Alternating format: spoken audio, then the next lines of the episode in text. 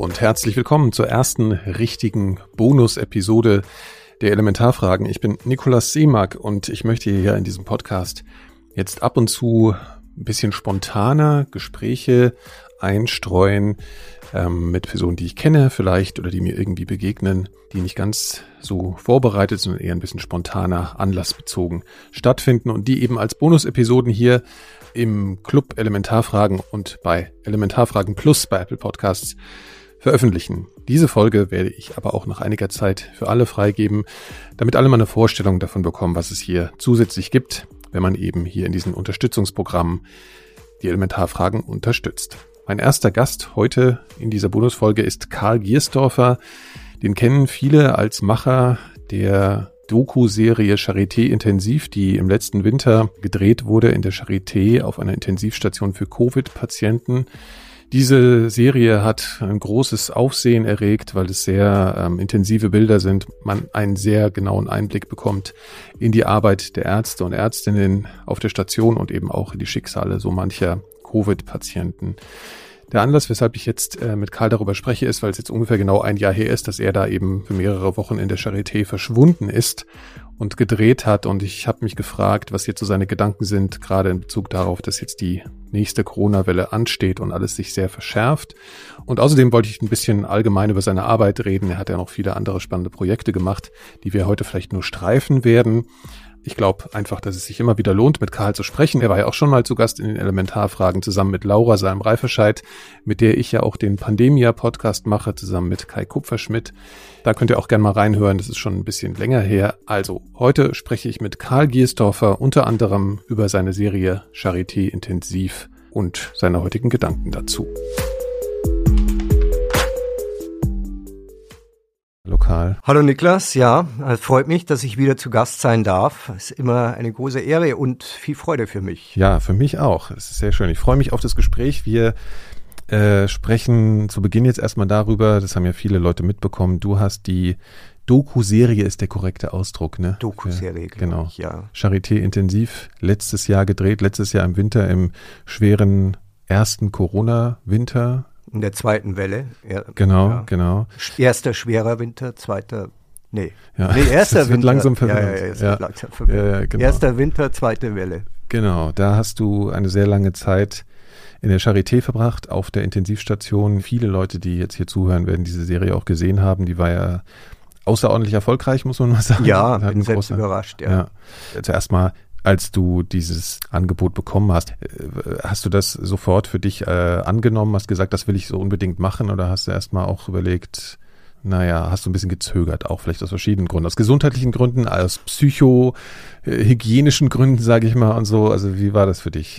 Na, da muss ich ehrlich sagen, ich habe überhaupt nicht gezögert, weil äh, als Filmemacher werden ja gewisse Themen an dich herangetragen und da wusste ich sofort, äh, nee, Karl, da kommst du nicht raus, das ist genau dein Ding. Und interessanterweise denke ich jetzt gerade äh, viel darüber nach, weil es wird ungefähr ein Jahr jetzt her sein, dass die Mareike Müller, meine Co-Autorin und die Antje Böhmer, die, meine Produzentin an mich herangetreten sind und, und gesagt haben, die Mareike hat jetzt wochenlang, wenn nicht monatelang versucht, diesen Zugang herzustellen zur Charité am Virchow-Klinikum. Also das war ja natürlich auch, du kannst nicht einfach in die Intensivstation reingehen und dort drehen. Also da musst du natürlich schon ein Konzept haben und du musst auch, die müssen dir auch vertrauen und sagen, okay, ja, äh, wir, wir können uns das vorstellen. Und als sie dann zu mir gekommen sind, habe ich natürlich klar, du sagst erstmal, ja, muss ich drüber nachdenken, aber eigentlich war klar, dass ich es mache. Und dann habe ich drüber nachgedacht und was ich von Anfang an spannend fand an dieser Konstellation, jetzt spreche ich als Filmemacher, bitte versteh mich da nicht falsch, ich fand interessant die Konstellation, dass so eine ähm, Intensivstation äh, das ist ja auch wie eine Bühne zu verstehen. Also im Sinne von, dass alles, was passieren wird, wird an diesem Ort passieren. Und das finde ich spannend, weil, weil man sich nicht verlaufen kann. Also man kann sich in, in der Geschichte nicht verlaufen. Alles wird dort passieren. Das wird natürlich sehr klaustrophobisch werden. Aber äh, das hatte ich irgendwie im Bauchgefühl und das fand ich, fand ich sehr reizvoll. Auch im Sinne, dass sich da so eine Art natürliche Dramaturgie ergibt? Genau. Ja. Ja, mhm. wo du nicht, weil ich mag dann auch nicht Geschichten, die du, die du konstruieren musst, sondern, und das hat sich ja dann auf, auf, auf, ja, auf erstaunliche Weise auch manifestiert, dass man eigentlich nur da sein musste und das Leben hat dir die Geschichten jeden Tag aufs Neue wirklich auf dem Präsentierteller äh, vor die Kamera gestellt und, äh, und ich war teilweise ja auch total überwältigt von dem, was ich da jeden Tag erlebt habe. ja. ja. Ich verweise trotzdem nochmal auf diese Episode bei Pandemia, wo wir das alles auch mit Protagonisten, wenn man sie so nennen will, ja. aus der Dokumentation äh, gesprochen haben und wo wir O-Töne hatten und so. Das müssen wir, können wir nicht alles jetzt nochmal nacherzählen. Aber eine Frage, die ich jetzt schon noch stellen muss, ist, zu dem Zeitpunkt muss ich ja zurückversetzen in die Zeit. Es gab noch keine Impfungen. Ja, richtig. Und äh, insofern stellt sich schon die Frage, ob du auch bereit warst, ich meine, die Ärzte sind gezwungen, sozusagen, sich dieser mhm. Thematik äh, auszusetzen, du ja nicht. Ob das für dich ein Punkt war, über den du mal eine Weile nachdenken musstest. Du, du warst ja auch schon mal im Ebola-Gebiet und so, aber es ist ja, trotzdem nochmal eine andere Situation. Du bist wirklich in diesen Räumen ja. mit Infizierten und so. War das für dich ein Punkt, wo du erstmal nochmal zumindest mal einen Abend überlegt hast? Weil du hast jetzt gesagt, du hast sofort gesagt, das muss ich machen, aber es ist ja, war ja ein gesundheitliches mhm. Risiko für dich. Ja, also ich würde, ich bin ein sehr risikoaverser Mensch. Ähm, das hört sich dann immer so an, man, man fliegt nach Liberia, wo ich mit der Laura mit dem Kai war und denkt sich, uh, wow, und es ist Ebola-Gebiet. Und das denkt man sich erstmal schon und das habe ich mir auch gedacht, bevor ich auf die Station 43 gegangen bin. Aber was du als allererstes machst, ich habe natürlich einen Arzt angerufen und habe gesagt, wie, wie sieht's denn aus? Wie ist denn mhm. das Ansteckungsrisiko? Und dann eröffnet sich ja meistens eine andere Perspektive, weil auf der Station 43 war es so, dass die keine größeren Ausbrüche hatten.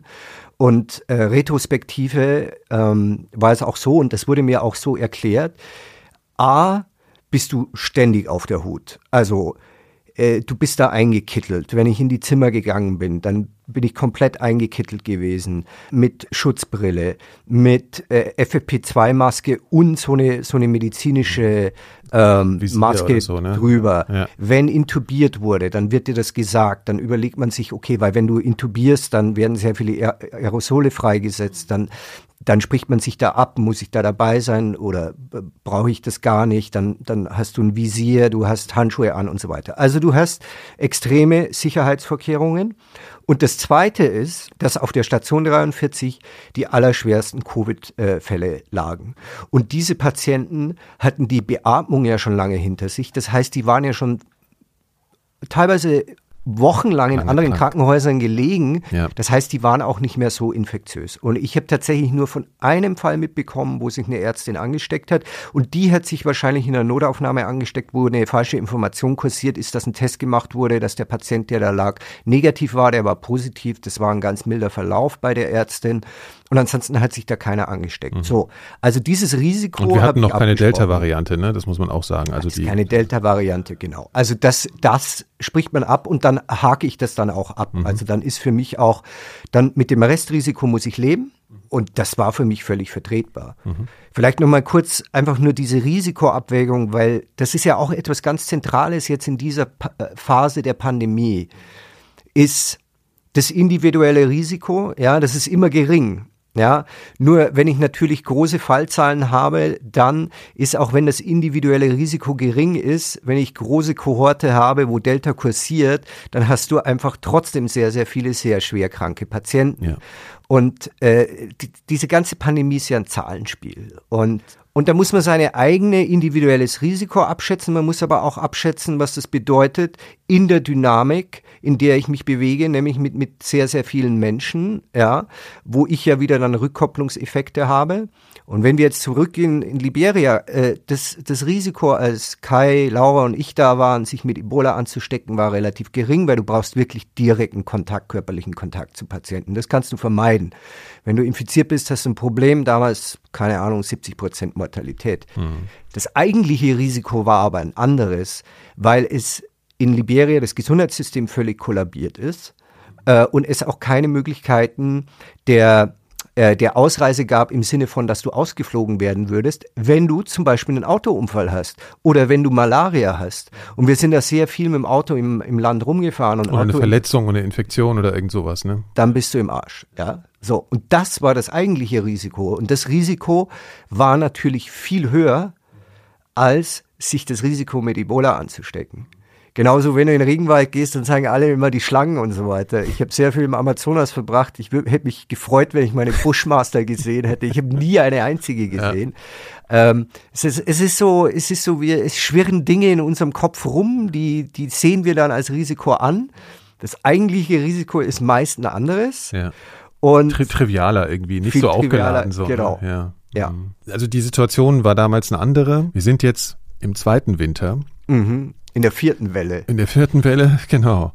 Und was mir schon kam, äh, jetzt auch in letzter Zeit, war ja so die Überlegung, es, es jährt sich sozusagen jetzt demnächst dann, da, es jähren sich deine Dreharbeiten mhm. vor Ort.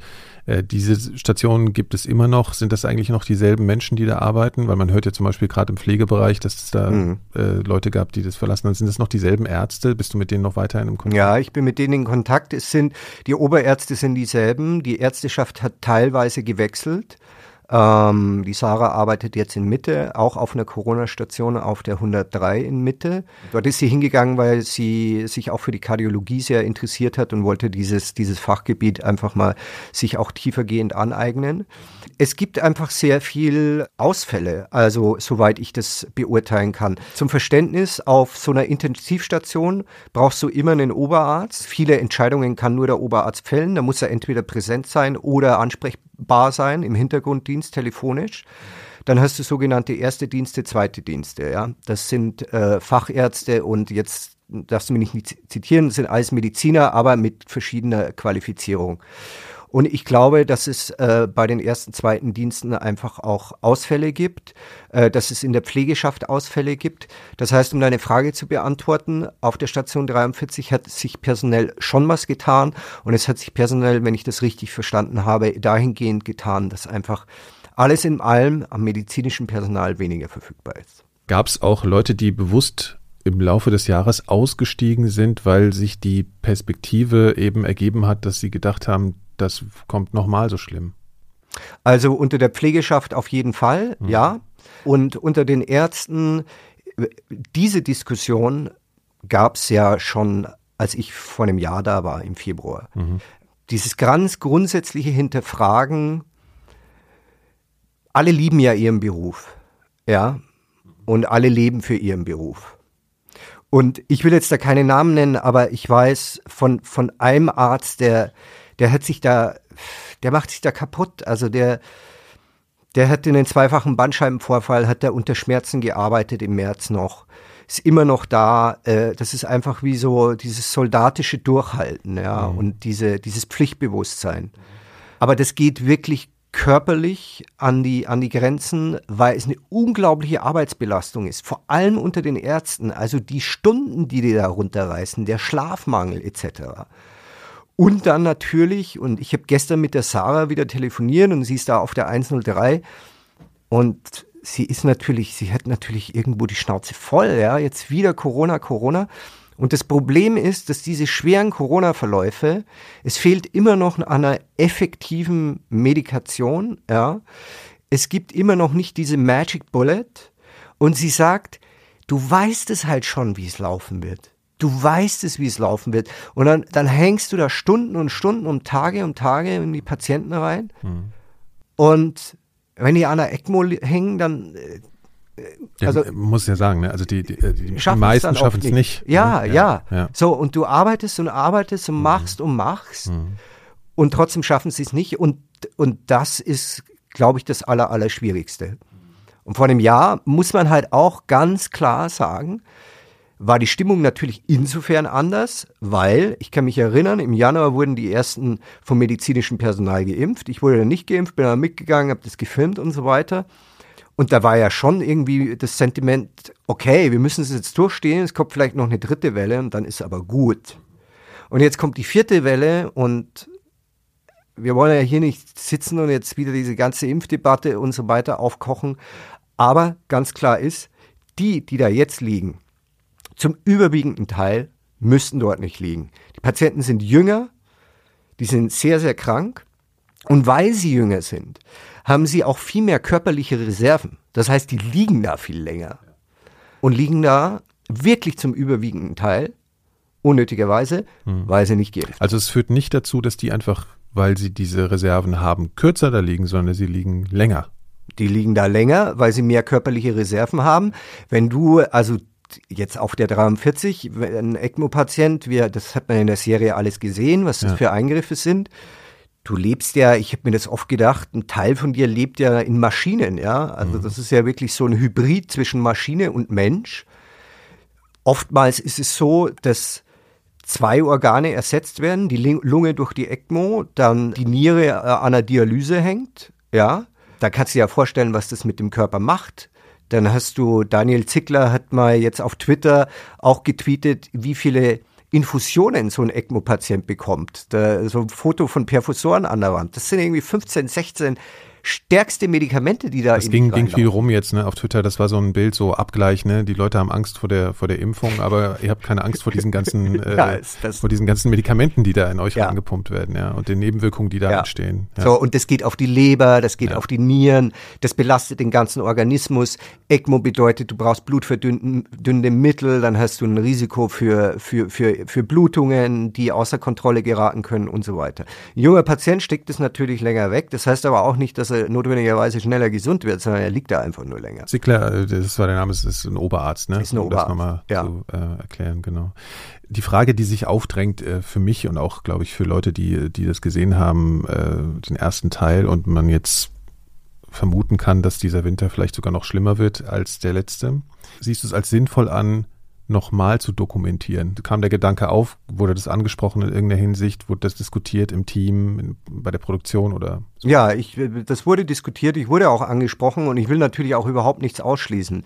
Ich für mich im Moment, so wo ich hier sitze, denke mir, okay, wenn ich jetzt zurückgehe, was andere, was würde ich filmen, was anders ist? Es wäre, ich kann, äh, ich wünschte, diese Serie hätte weniger Aktualität, aber ich könnte sie ja eins zu eins so äh, senden, wie ich sie vor einem Jahr gedreht habe, mit dem einzigen Unterschied, und das ist für mich der wichtige Unterschied, dass die Patienten, die jetzt dort liegen, Wiederum, sie liegen dort, weil sie zum größten Teil ungeimpft sind und es ist natürlich auf eine gewisse Art und Weise vermeidbar, was, was jetzt passiert. Theoretisch vermeidbar. Und das macht es für mich schwierig als Filmemacher, genauso glaube ich, wie ich mir vorstellen kann, ich kann für die, für die, für die Ärzte und Pflegerschaft nicht sprechen, aber es macht es für mich emotional ein bisschen schwierig. Weil natürlich jeder, der dort liegt, kämpft mit dem Leben, ist schwerst, schwerst krank ähm, und bekommt auch das Mitgefühl und die Empathie. Äh, andererseits wird immer der Gedanke sein, es hätte nicht sein müssen.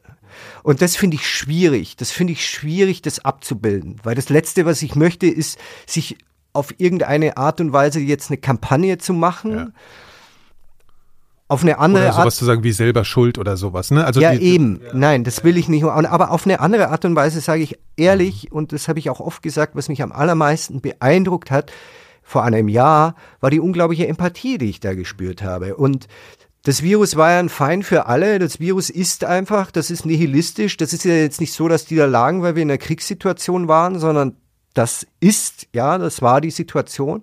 Und alle haben ihr Bestes gegeben. Und jetzt hat sich so ganz subtil, glaube ich, eine, eine Psychologie verändert und die ist ganz, ganz entscheidend. Über die denke ich viel nach und ich weiß nicht, was da der richtige Zugang wäre. Im Moment sehe ich den nicht. Wie gehen denn, wenn du im Austausch bist mit den Menschen, die dort arbeiten, die Menschen, die dort arbeiten, damit um? Also mit diesem, ich meine, äh, also das, was man ja ganz stark spürt in der, in der Serie, ist ja so ein Gefühl, wir sind irgendwie alle in einer Problematik. Genau, wir sind ja. alle in einem Boot, wir müssen da durch, wir müssen da irgendwie durch diesen Sturm segeln ja. und schauen, dass das Boot nicht kentert. Ja. Und alle arbeiten zusammen. Genau. Und versuchen auch noch die Spirits high zu halten. Also sowohl Patientinnen und, und Ärztinnen und so. Das ist ja jetzt genau das, was du jetzt eben angesprochen hast. Ja. Könnte ich mir vorstellen, dass sich da auch äh, auf den Stationen gewisse Dynamiken verändert Natürlich. haben. Es gab ja auch mal, nur ganz kurz, es gab ja auch mal einen Artikel, glaube ich, in der Süddeutschen war das, ne, wo mal so ein bisschen beschrieben wurde aus einer bestimmten Perspektive, mhm. dass ähm, es auch und zu Reibereien zwischen Patienten ja. und, und Ärzten kommt. Im ja. Sinne von, dass selbst die, die da liegen und vielleicht kurz vor ECMO sind oder mhm. sowas, mhm. immer noch zu ihrer ähm, impfablehnenden Haltung mhm. stehen und so weiter. Also dass da dann auf einmal Irritationen entstehen, dass dann eben nicht mehr das Gefühl hat, hey, wir schaffen das zusammen und wir gehen alle von denselben Dingen aus, ja. sondern wir sind auf einmal Fraktionen hier. Ja. Und trotzdem muss eine Fraktion sich um die andere kümmern. Das ist ja eine echt schwer vorstellbare Situation. Ja. Und das habe ich, ähm, also ich habe es jetzt so krass, wie es in der Süddeutschen beschrieben wurde, jetzt äh, nicht gehört von von äh, von den von dem medizinischen Personal, mit dem ich in Kontakt bin. Mhm. Aber was völlig klar ist, was seit April schon da ist, ist eine völlige Erschöpfung, ist eine Ermüdung und eine Frustration. Eine Frustration. Ich habe gestern mit der Sarah telefoniert. Sarah Carmel ist eine Intensivmedizinerin, mhm. die, die war sehr prominent in der Serie, weil ich sie einfach auch am Anfang kennengelernt habe und sie sehr viel mit mir geteilt hat und die Sarah immer reflektiert hat, was passiert hier eigentlich und was passiert mit mir? Das fand ich super spannend, weil sie eine unglaublich empathische Person ist, die einfach das für sich auch gar nicht so leicht abschütteln kann, obwohl sie so eine Berliner Schnauze ist und immer einen Spruch auf Lager hat. Aber die hat da auch wirklich emotional damit zu kämpfen gehabt, was sie da gesehen hat. Und gleichzeitig hat sie auch immer reflektiert, was bedeutet das eigentlich für mein Leben? Sarah ist Notärztin. Sie fährt äh, Notarzt in Mitte, ja, was auch völlig crazy ist. Sie ist Notärztin aus dem, auf dem Helikopter. Und sie liebt den Job, sie liebt die Action, sie liebt das Medizinische, sie kann auch sehr viel geben. Man hat da Szenen gesehen mit dem Andreas Krennmeier, der, der äh, seine Lungenarterienembolie hatte. Also sie kann gut erklären, sie ja, ist einfach eine, eine Szene, wo sie an, an, ihm dran sitzt, wenn sie in irgendeine äh, Untersuchung, die sehr unangenehm ja. ist, ne, und, und wirklich mit dem Gesicht äh, an seinem sozusagen ist und ihn ja. beruhigt und es ist wahnsinnig empathisch und genau. beeindruckende Szene. Und Sarah und ich waren immer so sporadisch über WhatsApp in Kontakt und Sarah war dann zweimal in Italien, äh, sie spricht ein bisschen Italienisch und und sie liebt es da zu sein. Und ein zentrales Thema für Sarah war eigentlich schon immer, okay, ich liebe meinen Beruf, aber wenn ich den jetzt so weitermache in der Taktung, wie es mir die Ereignisse jetzt aufzwingen, dann kann ich meinen Beruf nicht mehr weitermachen, weil ich kein Privatleben habe, ich das nicht packe, emotional nicht packe, auch letztendlich physisch irgendwann nicht mehr packe. Und ich muss mir überlegen, wie ich weitermache, ob ich meinen Job aufgebe, ob ich was anderes mache. Und gestern hat sie mir wieder gesagt, das, das ist die, das ist die Frage, ich will gar nicht drüber nachdenken, aber das ist die, die allerwichtigste Frage. So. Und die Pandemie macht das halt alles jetzt, die spitzt das ja alles nochmal zu. Die, die Intensivmediziner hatten ja vorher schon einen krassen Job und jetzt haben sie seit 18, 19 Monaten das on top noch. Und nur mal auch, um auch ein paar Zahlen wieder zu nennen. Die Deutsche Krankenhausgesellschaft hat letztes, letzte Woche Zahlen rausgegeben. In zwei Dritteln aller Krankenhäusern fehlen zwischen fünf und zehn Prozent medizinisches Personal auf den Intensivstationen. Weißt du, wer fängt das ab? Wir haben alle überall einen Personalmangel, sehen wir. Manche Cafés sind zu, jetzt hier in Berlin, weil sie keine, äh, keine Baristas haben und so weiter und ja. so fort. Bloß eine Intensivstation kannst du nicht zumachen. Punkt. Mhm. Und deshalb müssen die, die verfügbar sind, mehr leisten. Ja. Und dieses Mehr ist, ich habe das drei Monate mitbekommen. Dieses, also für mich waren diese drei Monate eh schon krass. Aber wenn ich das nonstop mache, äh, ich, ich kann mir das überhaupt nicht vorstellen, wie man das, wie man das wegstecken kann. Und es gab, ja, die Sarah sagt, sie war in Italien und, und ja, im Sommer hat sie auch wieder diese Leichtigkeit gefunden. Das habe ich auch gesehen an den Nachrichten, die sie geschrieben hat. Da war einfach nicht nur diese Berliner Schnauzesprüche die ganze Zeit, sondern auch mal wieder ein bisschen was Weicheres und mhm. irgendwie Italien und schön und Fotos und so und und am, nicht immer nur die Rüstung an sozusagen. Ja, genau, nicht ja. die Rüstung an. Und jetzt ist halt wieder ja, jetzt ist halt wieder wie vor einem, nicht mal wie vor einem Jahr. Jetzt ist es wieder so, wie es eigentlich drei Wochen später vor einem Jahr war. Also es geht ja jetzt schon früher los, ja. Also alles verschärft, ja. Alles verschärft. Und so, also das ist nur, was ich, das ist alles anekdotisch. Ich kann das nicht jetzt verallgemeinern.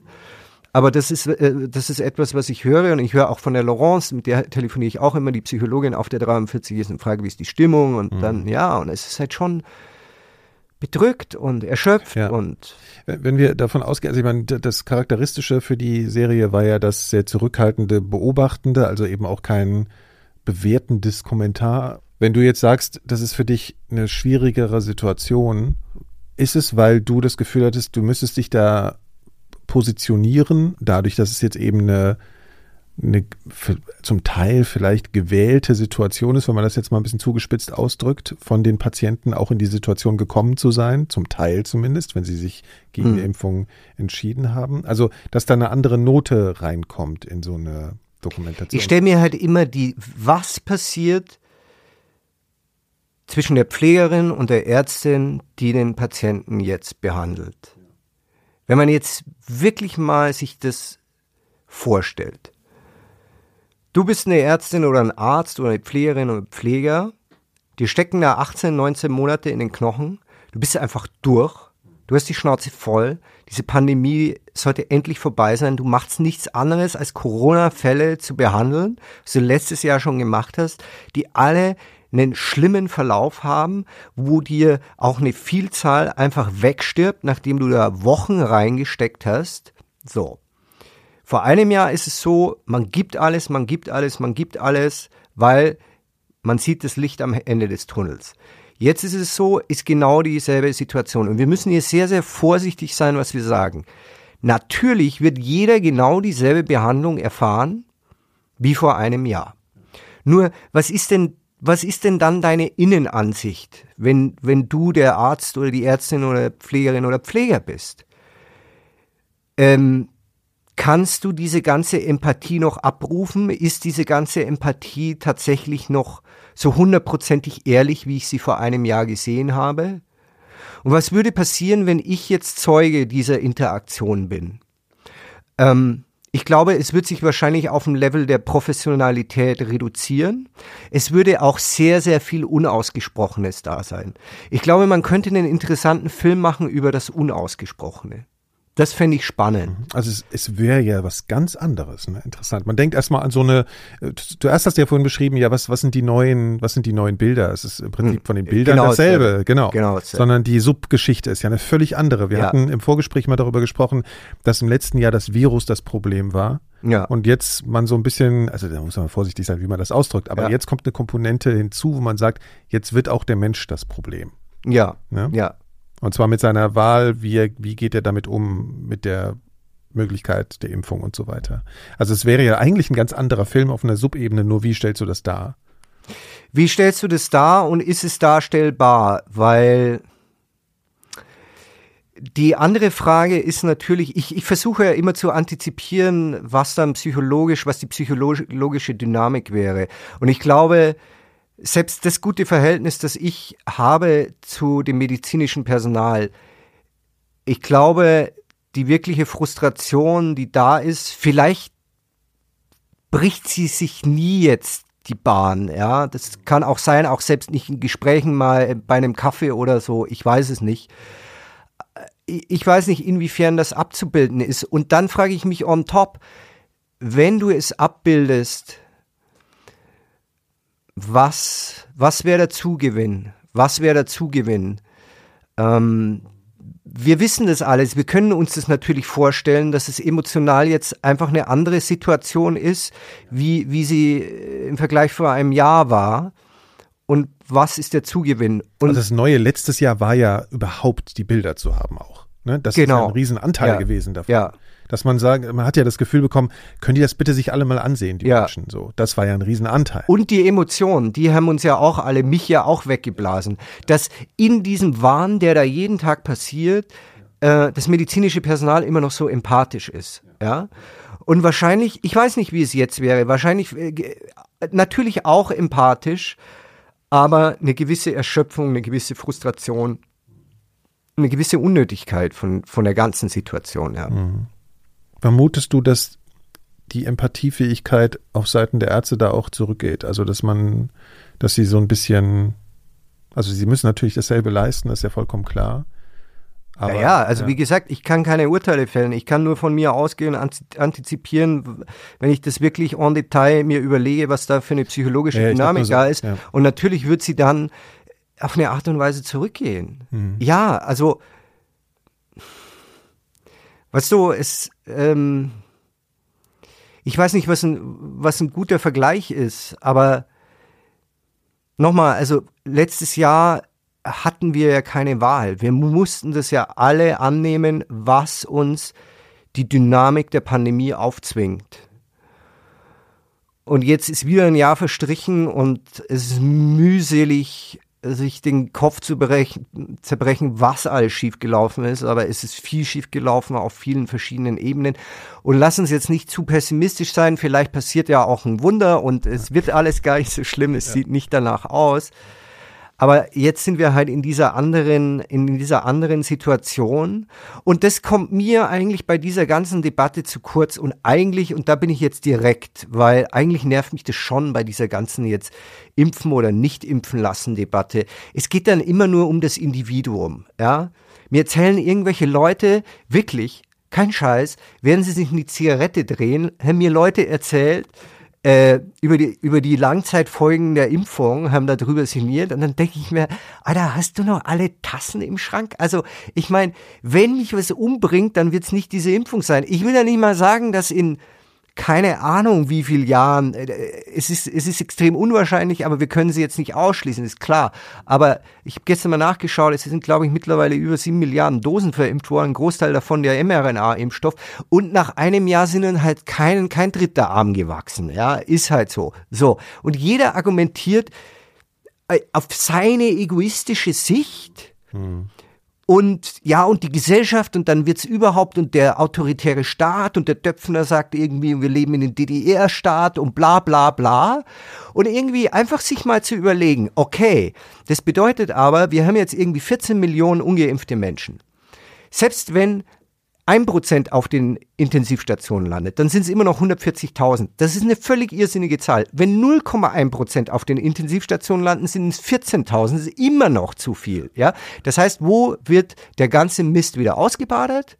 Auf den Intensivstationen. Wer ist da? Das medizinische Personal, wo wir geklatscht haben und so weiter. Das bringt denen aber nichts. Die haben den Personalmangel, die haben, denen steckt das alles in den Knochen und vielleicht wäre das auch mal ein Argument zu sagen, okay, auch wenn mein individuelles Risiko niedrig ist. Ich will es halt nicht, ich will es auch für die nicht. Es gibt mehrere ja? Aspekte, wo, wo, Solidarität gefragt wäre, ne, ja, in Bezug auf die Rage, Ja, ja, Sorry. ich kann das nachvollziehen, absolut. Ich werde ja immer, äh, bei Pandemie werde ich mal von Kai und Laura gebremst, wenn ich so ab, deswegen musste ich jetzt gerade ein bisschen grinsen, ja. dass es so aus dir rauskam, aber ich, es, ich glaube, es ist auch nachvollziehbar, ja. Du bist ja Journalist, aber sehr, das Wort, naturverbunden im Kopf ist natürlich völliger Quatsch. Naturwissenschaftlich. Äh, Lauf ne? barfuß du bist ja auch und mach ja, so genau. Tänze ja, Kreuzberg genau. und Friedrichshain. Im, im, im Park und so, genau. Du bist ja auch studierter Biologe. Mhm. Ne? Und ähm, insofern hast du eigentlich schon immer sozusagen, da wollten wir später auch noch mal ein bisschen drüber sprechen, diese Verbindung zwischen Journalismus und Naturwissenschaft. Das ist ja, so ein bisschen dein, dein Metier. Aber du hast mir auch verraten, dass du auch mal überlegt hast, selbst Medizin zu studieren. Ja, ja, so wie das, du auch nicht. Ja, ja, ich habe ich hab sogar versucht und äh, habe mich dann im Prozess dagegen entschieden. Ja, Warum? Also, ja, also ich glaube einfach wegen der Fokussierung, die notwendig war. Man muss ja nach vier Semestern oder zumindest, ich weiß gar nicht, es gibt jetzt verschiedene Modellstudiengänge, aber nach dem klassischen Studiengang machst du schon nach vier Semestern das erste Staatsexamen, was auch als mm. Physikum bekannt ist. Mm. Und das ist äh, bekannt dafür. Das ist eigentlich so ein bisschen so ein Auslesemoment auch ja. in der Medizin, weil es ein einfach absurder Lernaufwand ist. Also ja. Also wirklich schnödes Auswendiglernen. Ja. So wie die Delta-Variante die Alpha-Variante verdrängt hat. Ja, was du die richtig, genau. Ich bin einfach rausgeflogen. Mein, äh, mein, mein Prof damals hat mir gesagt, weil ich habe das thematisiert. Ja, voll. Ich bin richtig daran zerschellt sozusagen. Aber jetzt auch gar nicht so, äh, nur wegen der Frage, will ich jetzt so viel lernen? Das ist natürlich absurd, wenn man das trotzdem machen will. Mhm. Dann macht man es ja irgendwie. Ne? Aber für mich war dann eben die Frage, kann ich mein Leben wirklich, also es wurde mir daran so klar, dass, äh, dass ich da jetzt mein Leben nach der Medizin ausrichte. Ne? Das, ja. das wird jetzt mein Ding. Und ich habe gemerkt, da ist einfach noch zu viel anderes im Kopf los. Ja. Ich stelle zu viele andere Fragen. Ich will eigentlich über andere Sachen reden und mich mit anderen Sachen beschäftigen. Genau, deswegen bin ich sozusagen ausgeschieden. Ähm, kann jetzt ab und zu mal damit glänzen, dass ich irgendeinen Knochen benennen kann oder so. Das ist da schon mal. Ja, es macht da bei manchen Leuten Eindruck. Ja. genau, aber du hast äh, darüber ja nachgedacht und du kommst ja auch aus einem, aus einem, aus äh, einem Elternhaus, was medizinisch orientiert war irgendwie. Also für dich war das eine Option.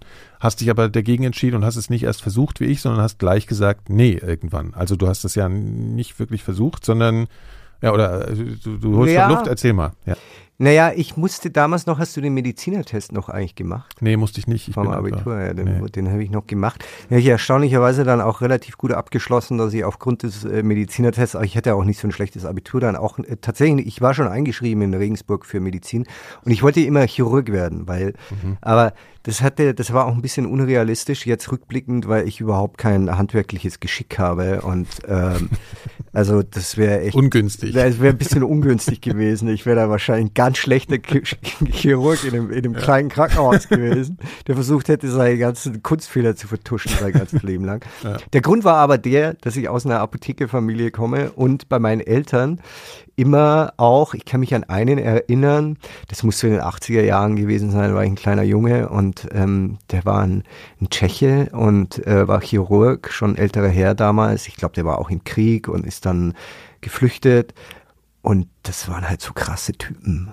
Die haben immer Cognac getrunken, Cognac, ja, mhm. und Kette geraucht. Mhm. Und irgendwie. Das ist die, ein Klischee. Ja, schon ein also. Klischee, aber die, die hatten, das war natürlich auch Respektspersonen. Ich fand das wahnsinnig cool.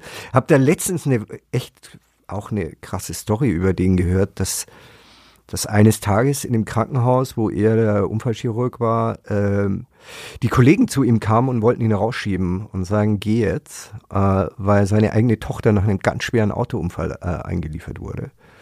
Und er hat die aber dann sozusagen bei ihm auf dem Tisch. Genau. Und er hat die aber dann operiert, ja. Und die hat auch überlebt. Ja, da brauchst du eine bestimmte psychische ja. Konstitution, um ja. das äh, dann zu machen. Und das fand ich halt aus einem, ja, aus einem, als kleiner Junge fand ich das wahnsinnig faszinierend. Und ich, ich finde schon diese, diese den Körper äh, auf eine Art und Weise biomechanisch zu verstehen, diese Herangehensweise, Gefäße zu verstehen, wo einfach Gefäße, wo, wo Flüssigkeiten äh, durchfließen, was vernäht werden kann. Äh, das maschinelle Aspekt. Auch, ja, das, das finde ich schon mhm. echt faszinierend. Ich schneide auch heute noch gerne, wenn ich mir Gulasch kaufe, dann niemals lasse ich mir das schon herschneiden. Ich liebe es mit einem scharfen Messer äh, durch Fleisch zu schneiden. Das mhm. ist vielleicht ein bisschen bisschen Fetisch, weiß ich nicht, aber ich mag das. Aber äh, ich war dann für Medizin eingeschrieben, dann mussten wir Zivildienst machen, damals noch 16 Monate und dann war es genau so, dass das Semester losging. Äh, ich glaube, ich habe meinen Zivildienst halt im November dann beendet und dann musste ich halt wieder warten bis zum nächsten Semester, wo ich hätte anfangen können und dann habe ich äh, tatsächlich Praktikum bei der Lokalzeitung gemacht und das hat mir dann so viel Spaß gemacht, dass ich dann da reingerutscht bin. Mhm. Ansonsten hätte ich, glaube ich, tatsächlich mit dem Medizinstudium angefangen. Wo mich das hingeführt hätte, weiß ich nicht. Mhm. Ich habe aber dann nach meinem Volontariat tatsächlich nochmal die Auszeit genommen und Biologie in England studiert. Und ähm, das war dann rückblickend sowieso die bessere Entscheidung aus vielen Gründen, aber hauptsächlich weil das Biologiestudium dir dann nochmal eine höhere Vogelperspektive verschafft. Ähm, diese biologische, der biologische Blick auf die Dinge ermöglicht es dir, viele Sachen zu verstehen, weil du diesen anderen Blick hast. Sei es jetzt Klimawandel, Artensterben, Biodiversität, äh, planetare Prozesse und die Pandemie ja. natürlich, ja. Und klar bin ich auf die Intensivstation reingegangen und habe erstmal nur Banane kapiert, weil, weil die sprechen ja auch alle irgendwie in irgendwelchen Werten, Kaliumwerten, Bilirubin hier 3,5, da, da, da, da, da. In der Übergabe habe ich mir gedacht, so wow, ja. Aber wenn du dir das dann mal erklären lässt ein bisschen und dann, dann verstehst du schon auch die Prozesse. Und mhm. das kam aus dem Biologiestudium. Ähm, also die Biologie hat mir da echt die Wege eröffnet. Ich habe aber lange gezweifelt, irgendwie, ob ich nicht hätte doch Arzt werden sollen. Und letztendlich geheilt wurde ich tatsächlich erst ähm, durch diese Zeit auf der Station 43. Und da habe ich mit, gestern auch mit der Sarah gesprochen und ich glaube, viele Dinge, hätte ich sicher auch gekonnt. Also ich kann zum Beispiel dieses Leid aushalten, das kann ich. Ähm, das ist jetzt nicht so, dass ich da, ich bin nicht unempathisch, aber es ist auch nicht etwas, was mich jetzt verfolgt das oder fertig macht. Selbst nee. sozusagen, ja. Ich kann auch Blut sehen, ganz im Gegenteil, das finde ich alles irgendwie, auch die ganze Action und so, das finde ich super. Ja. Aber, und das ist ja genau auch dein Grund, du musst deinem Leben diesen Beruf verschreiben. Ja. Punkt. Ja. ja. Und für die Faulheit und den Müßiggang, den wir ja immer noch haben in unserem Leben, das ist kein Platz. Äh, und klar, dann hätte man diesen Weg gemacht, aber eigentlich äh, jetzt rückblickend bin ich schon froh, dass mich das Leben auf die andere Bahn geschickt hat. Ja. ja. Also die Leistungsfähigkeit äh, ist ja also in diesem Beruf einfach äh, ein Riesenaspekt, ne? Also dass du einfach permanent diese auch sich sehr wiederholende Leistung bringen musst auf eine gewisse Art und Weise. Ne? Du musst einfach sehr oft dasselbe tun auch. Ne? Also es hat ja. auch was sehr Monotones, das hast du ja vorhin schon beschrieben, wie, wie das für die Menschen jetzt dort ist auch. Und es hat halt alles auch Konsequenzen. Also jeder Fehler hat eine Konsequenz. Ja, das, ja. Das musst du halt auch wegstecken können. Diese permanente Verantwortung, das musst du auch natürlich mit deinem Pri Privatleben vereinbaren. weil du und ich können mal irgendwie, weil wir gestern Nacht gesoffen haben, äh, hier heute den Tag Interview verkacken. halb so gut. Ne? Genau, so wie immer, wenn wir uns treffen. Äh, aber das hat ja keine Konsequenzen, außer für die Zuhörer, sorry. Aber diesmal bin nicht ich schuld, sondern es ist ja Niklas. Ja, ich bin ein bisschen angeschlagen heute. Man merkt es eventuell. Um nochmal auf das ursprüngliche Thema so zurückzukommen, auch diese Frage, ob du das nochmal wiederholen willst Mhm. und so weiter. Äh, Die, was, was mich auch irgendwie nicht so ganz loslässt, ist halt diese Frage des Verhältnisses von Arzt zu Patient jetzt, ne, was sich einfach Ja. irgendwie unweigerlich verändert, ähm, weil es eben diese, diese Entscheidungsvariable noch gibt. Ja, und ich kann auch nur bedingt für die Ärzte sprechen, Ja, natürlich. natürlich, ähm, ja. Aber es ist ein ganz zentrales Thema, über- was ich mich immer frage und schon vor einem Jahr gefragt habe. Mhm. Ich wurde ja immer dann auch gefragt, hey Karl, wie hast du es weggesteckt und uh und Ja. das ganze Leid und so. Und ich habe ja immer gesagt, wir haben ja auch schon drüber gesprochen, für mich, summa summarum, muss ich sagen, war das eigentlich eine, das war ja alles echt so emotional und teilweise schrecklich, dass man das gar nicht positiv belegen darf. Aber trotzdem, es war für mich eine inspirierende Erfahrung, weil ich, weil ich gesehen habe, diese enorme Empathie, der Wille zu leben, der Wille alles zu geben. Ich habe da einfach, letztendlich hat dieses nihilistische Virus, ja, diese Pandemie auf dieser Intensivstation, wo ich war, auch auf viele Art und Weise das Beste im Menschen hervorgekehrt. Also was wir ja hochhalten in Kunst, in Literatur, überhaupt in all unserem Dasein, ist das selbstlose sich für, füreinander da sein, füreinander kümmern. Das waren ja Fremde, die sich da getroffen haben. Und es hat überhaupt keinen Unterschied gemacht. Das habe ich auch persönlich erfahren, weil ich immer noch äh, mit vielen Patienten und natürlich mit dem medizinischen Personal in Kontakt bin, ja, und, und teilweise Gespräche führe und geführt habe, die viel intimer sind, als ich sie mit Menschen geführt habe, die ich außerhalb dieses Kontextes kennengelernt habe und vielleicht schon viel länger gekannt habe. Eine Extremsituation. Halt, Genau. Die sich dann, Aber eine Extremsituation, und das war ja ganz entscheidend, weil dann habe ich mir gedacht, okay, Karl, wärst du jetzt mit MSF, mit Ärzte ohne Grenzen, keine Ahnung, in Äthiopien gewesen oder, oder in, äh, in Afghanistan oder im Irak, und hättest du so viel Leid gesehen, das nicht von einem nihilistischen Etwas, was wir das Virus nennen, verursacht, wo, äh, wor- äh, verursacht wurde, sondern von uns Menschen selber. Also wo du diese Gegenüberstellung hast, das Beste in uns versus das Schlechteste in uns. Und Kriegssituationen sind ja genau das. Ja. Und da habe ich mir oft gedacht, da weiß ich nicht, ob ich das so weggesteckt hätte. Das, das, äh, ich weiß nicht, wie ich reagiert hätte mit Wut oder mit Trauma oder mit äh, oder ob ich komplett verstört gewesen wäre. Ich weiß es nicht. Ähm, und das ist der Aspekt, der jetzt ja mit rein käme, eventuell. Naja, also ich, wir, wir haben jetzt zwei. Pole. Also So. wir haben ja jetzt zwei Pole und ich wehre mich ja natürlich auch immer dagegen, jetzt bei der, bei der Pandemie die, die Kriegsmetaphern zu benutzen. Ja. Aber wir haben natürlich zwei Pole. Wir haben eine Situation, die wir hatten vor einem Jahr, äh, wo es ja in dem Sinne nichts gab, was wir besser hätten machen können. Klar, die Impfung hätte schneller kommen können und so weiter und so fort, aber eigentlich, und jetzt sind wir in einer Situation, wo es ja eine Option gab. Und natürlich ist es jetzt keine Kriegssituation, es ist ein bisschen so dazwischen, ja. Und jetzt ist ja eine Situation, wo du dir denkst, okay, das müsste jetzt alles gar nicht mehr sein. Und das finde ich halt am Mediziner-Dasein auch irgendwie spannend, aber wenige Mediziner würden natürlich on camera oder hier in, in diesem Kontext wahrscheinlich bedingungslos ehrlich mit dir sprechen. Was geht in ihnen vor? Wie, wie ist das äh, Arzt-Patienten-Verhältnis jetzt? Ja?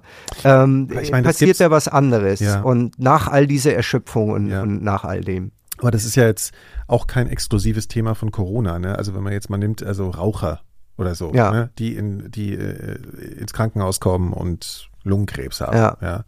Also wie gesagt, ich war, war ja mal in diesem Medizinprozess drin, da kommt man ja auch mal in die Klinik und so weiter. Also da merkst du schon, dass da auch sich ein gewisser Zynismus manchmal breit macht, ohne dass ich das jetzt äh, den Nee. Ganzen äh, schuldhaft jetzt unterstellen will. Aber Ja. es ist natürlich irgendwie auch nicht auszuhalten anders. Nee, ne? nee, irgendwie zu sagen, natürlich mit dem Patienten gehst du fair um und du tust alles, aber irgendwie musst du ja selbst als Individuum damit umgehen, dass die Menschen sich selbst schaden oder dass äh, sie irgendwie Opfer werden von Handlungen anderer Menschen, was jetzt wiederum das Impfthema wäre. Ja, und ja. ich habe zum Beispiel von den Ärzten gehört, dass sie in Berlin äh, Mitte nicht mehr nicht mehr auf dem RTW auf dem Rettungswagen fahren, weil sie es nicht mehr aushalten. Ja, also das musst du ja auch mal geben. Also stell dir mal vor, du fährst äh, präpandemisch in Berlin Mitte am Wochenende Rettungswagen. Äh, also ich habe gestern auch, weil die Sarah fährt in Mitte und äh, ich meine, die hat ja diesen guten Humor und dann erzählt die die Geschichten, was sie da eigentlich macht. Aber das ist halt alles, also das ist halt alles völlig absurd, ja. Es ist völlig absurd, was du dann tagtäglich, mhm. äh, für was du gerufen wirst und so weiter. Äh, und die Fälle, die du dann behandelst, das ist halt alles irgendwie Alkohol, Drogen, äh, alles eigentlich selbst verschuldet, ja. Und ich glaube, ja, aus dieser Perspektive sind wir Menschen dann irgendwie ein bisschen wie kleine Kinder, also wie, wo, wo, wo ja. du einfach nur den Kopf schütteln kannst, ja. ja. Was ich mich halt frage, woher kommt das eigentlich, dass wir, also es wird ja ab und zu mal so der Satz gesagt in irgendwelchen Talkshows oder so, ja, wir müssen mal an das Personal denken und so weiter, aber das sind so, das sind so mittlerweile so Sätze, die sind immer wieder so gesagt worden. Mhm. Da fehlen ja komplett die Wirkung. Ne? Also, ja, und das war ja das Besondere jetzt bei dem, was du gemacht hast. Also eben diese Visualisierung, diese ja. Erfahrbarkeit. Und ich frage mich so ein bisschen, natürlich ist der Patient oder die Patientin in dem Moment das, mit dem man sich am meisten vielleicht identifiziert, emotional. Ja. Und eben nicht unbedingt der Arzt oder die Ärztin, die ja. daneben steht und das tut. Das geht irgendwie völlig schief. Ne? Also das ist sowas. It's a given. Frage, woher, ja. It's a given, die sind halt da. Genau. Das Krankenhaus ist da. Ja. Wenn ich den Notruf absetze, dann kommt der, der Rettungswagen. Wenn er nicht kommt, kommt der Helikopter. Dann werde ich behandelt, das bezahlt die Krankenkasse, das Personal ist da und fertig. Und das meinte ich halt vorher. Mir geht es in dieser Debatte auch zu kurz. Es geht immer um das Individuum und das Recht auch äh, das Individuum auf körperliche Unversehrtheit. Das ist auch alles, ich würde das auch alles unterschreiben und ich glaube, es ist eine ganz schwierige Diskussion zu führen über eine Impfpflicht. Ähm, und ich, ich möchte auch gar nicht jetzt irgendwie immer mit dem Finger auf die, auf die Ungeimpften zeigen und so weiter. Das, das, das bringt uns nicht weiter. Das, das äh, vertieft einfach auch nur die Gräben. Ich möchte eigentlich ganz was anderes erreichen, in dem Sinne, ich wurde ja zum Beispiel durch, mit dieser Serie extrem wenig angefeindet. Ja. ja? Ob auf sozialen Medien und so oder in den Medien oder Zuschriften, ganz, ganz wenig, ganz wenig. Obwohl es ja dann auch eine Zeit fiel, wo wir diese Schauspielervideos hatten und dann war das alles auch extrem polarisiert. Aber es gab schon etwas, was Gott sei Dank in diesem Land auch untouchable ist und war. Und das sind die Krankenhäuser, das sind die Intensivstationen und das ist das medizinische Personal. Untouchable im Sinne von, dass es keine gesellschaftliche Gruppe gibt, die sich hinstellt und sagt, ach, die erzählen ja auch nur alle Lügen und das, äh, denen geht's ja nicht so schlecht, die werden ja gut bezahlt und so weiter. Ich, ich meine, das gibt's alles, aber das ist kein Mainstream. Ja. Und ich habe wirklich keinen Shitstorm bekommen, irgendwie Zuschriften von, natürlich habe ich Zuschriften bekommen, dass ich das alles inszeniert habe, so wie Stanley Kubrick, die Mondlandung, bla bla bla. Ähm, aber sehr, sehr wenig. Und das hat mir gezeigt, okay, vor den, vor dem, vor den Ärzten und Ärztinnen und der Pflegeschaft haben die Leute tatsächlich tiefen, tiefen Respekt. Ich glaube auch, weil wir natürlich selber irgendwie so cool sind wir dann auch nicht, zu sagen, ich brauche ich niemals. Oder weißt du, es kann immer irgendeine Situation geben, wo ich dann da auch mal liege. Das glaube ich, haben wir alle im Hinterkopf. Und deshalb würde ich mir wünschen, dass diese, dass diese Überlegung mehr Eingang findet, weil am Ende, am Ende ist das der Kern der Pandemie. Wir haben nie über was anderes gesprochen. Und ich wollte auch nie eine Panik erzeugen. Ich habe auch immer gesagt, was dort, was Sie dort sehen, diese schweren Verläufe in absoluten Zahlen, sind es relativ wenige. Und dein absolutes Risiko dort zu liegen, ist sehr, sehr gering. Nur, bei so vielen Infizierten ist es eine Zwangsläufigkeit, dass selbst in einem niederen Prozentsatz selbst genügend Patienten anfallen, die dort landen und die werden das Gesundheitssystem überlasten. Über das haben wir diskutiert. Aber wir haben auch immer abstrakt diskutiert. Wir haben auch immer das Gesundheitssystem die Intensivbetten, die Intensivstationen, etc., etc. Aber eigentlich, vergiss deine Betten, äh, Bett ist ein Bett und eine ECMO-Maschine ist eine ECMO-Maschine. Du brauchst jemanden, der die bedient. Ja, ja, klar. Das ist ja jetzt auch Der da ist das Personal. Ja. Ja, und um die geht es und, äh, und das kam mir immer ein bisschen zu kurz und eigentlich ist die 1 zu 1 Solidarität auch, wenn ich jetzt sage, ich kann einen schweren Verlauf vermeiden mit einer Impfung, mhm. dann bin ich auch im Grunde genommen solidarisch dem medizinischen Personal gegenüber. Ja. Und das würde ich mir eigentlich wünschen, nur diese Überlegung, ja. Und ich glaube, wir müssen einfach als Gesellschaft jetzt auch wahrscheinlich irgendwann mal rauskommen. Also ich bin ja jetzt eh pessimistisch, dass die Impfquote jetzt steigen wird weil die Gräben viel zu tief sind jetzt schon. Also ich glaube, die, die sie jetzt nicht impfen lassen, die haben auch schon so viel Flack bekommen von Leuten wie uns, muss man auch fairerweise sagen, dass die sagen, ja nee, ja, es gab ja extra nicht. schon, gab gerade gestern so eine Forsa-Umfrage, wo relativ klar war, dass die meisten nicht vorhaben, das äh, nee. zu tun. Auf der anderen Seite weiß das natürlich auch nie, also ich finde die, diesen Schritt äh, in Richtung mehr Druck auszuüben, ja. Das hat so zwei Seiten. Ne? Einerseits ist die Verführung groß, dem einfach nachzugeben, weil das wirkt wie eine einfache Lösung. Jetzt drängen wir die halt mal dazu. Und das kann natürlich auch einen Effekt haben. Ja. Den wird es sicher auch haben, bis zu einem gewissen Grad. Ja. Einfach aus äh, Praktikabilitätsgründen, dass ja. die Leute sagen, ey, dann mache ich es halt jetzt. Aber die Gefahr der, ähm, der Lagerbildung wird halt noch potenziert. Ne? Das, ist, das ist auf jeden Fall so ein Punkt. Ähm, denkst du eigentlich, wenn du so arbeitest, so journalistisch arbeitest, inwiefern das ähm, instrumentalisiert werden kann, was du da tust? Also, mhm. nee. Das war vielleicht auch noch nie so extrem Thema wie jetzt nee, bei nee. Ding, ne? Aber ich habe mir, als die Serie dann rauskam und dann kamen diese Schauspielervideos und dann sind ja ganz sonderbare. Diese Schauspielervideos sind diese Videos, wo die, wo irgendwelche Schauspieler irgendwie so auf so einer, äh, sie haben äh, künstlerische Ebene satirisch ja, genau. äh, ja. sich merkwürdig ja. geäußert haben. Und dann, das, das ist das, äh, das war zur ungefähr zur selben Zeit, zum Ostern herum letztes Jahr. Äh, dann ging da Twitter-Diskussionen los und da hatte ich dann schon ein bisschen Schiss auch, äh, dass, dass die Serie da instrumentalisiert wird. Äh, weil ich habe ja, ich hätte ja tatsächlich überhaupt keine Agenda. Ich bin ja da nur hingegangen. Ich hätte ja selber überhaupt keinen Plan, was ich, was mich da erwartet. Und ich habe einfach gefilmt, was da passiert. Punkt, full stop. Ähm, und wir haben das relativ chronologisch ungeschönt, ohne Kommentar Musik zusammengeschnitten. Fertig. Ähm, natürlich kuratierst du deine Szenen, und, aber, aber da gab es jetzt nicht diesen Masterplan. Ähm, und dann ist es, hat es so eine Wucht entfaltet und dann saß ich schon manchmal zu Hause und habe mir gedacht, ups, ja, äh, wird es jetzt dann gegen dich verwendet und in welcher Art und Weise wird es gegen dich verwendet? Also zumindest hast du eine ganz spezielle Social Media Erfahrung ja gemacht. Du warst ja nicht so unterwegs in dem ganzen Ding. Ich kann mich noch erinnern, dass du zumindest auf so einer grundsätzlichen Ebene mit dieser hektischen, schnellen, polarisierten Kommunikationsform auf einmal so krass konfrontiert warst. Das ist für mich der Horror. Und du warst vollkommen äh, durch den Wind, ne? Also ja. wirklich, hast mich irgendwann mal, glaube ich, angehört und gemeint, Nikolas, das ist ja Gift, das ist ja Gift. Ihr müsst da alle aufhören damit und so, ne? Ja, das ist wirklich, ja. das ist wirklich Gift, weil, also für mich, für mein Verständnis ist es Gift, weil auf Twitter halt schon auch echt wahnsinnig viel, also ich bin jetzt nicht mehr auf Facebook, weil Facebook ist auch irgendwie so wirr geworden und äh, ist ein bisschen vorbei auch. Ja, ja. Äh, aber Twitter ist schon sehr klar, da ist schon Lagerdenken da, ja. Und ähm, und ich bin Teil einer Blase, das, dessen bin ich mir auch immer bewusst. Hm. Ähm, ich habe das letztens jetzt in Köln auch gesagt, wir müssen uns selber, da war die, die ganze Fernsehmannschaft äh, äh versammelt und hat gesagt, wir müssen uns natürlich auch die Frage stellen, inwiefern wir eigentlich als Medien auch unsere eigene Blase bedienen. Also ich würde mich wünschen, wenn jetzt jemand zum Beispiel nicht beschimpfenderweise, sondern konstruktiverweise jemand uns schreiben würde, der das hört und sagt, nee, ich lasse mich nicht impfen aus diesen und diesen Gründen und man könnte einen Dialog machen äh, oder in einen Dialog anfangen. Mhm. Das ist aber in dem, in dem Medium Twitter und äh, dieser Art der Kommunikation auch nicht unbedingt möglich. Und ich finde das echt verstörend.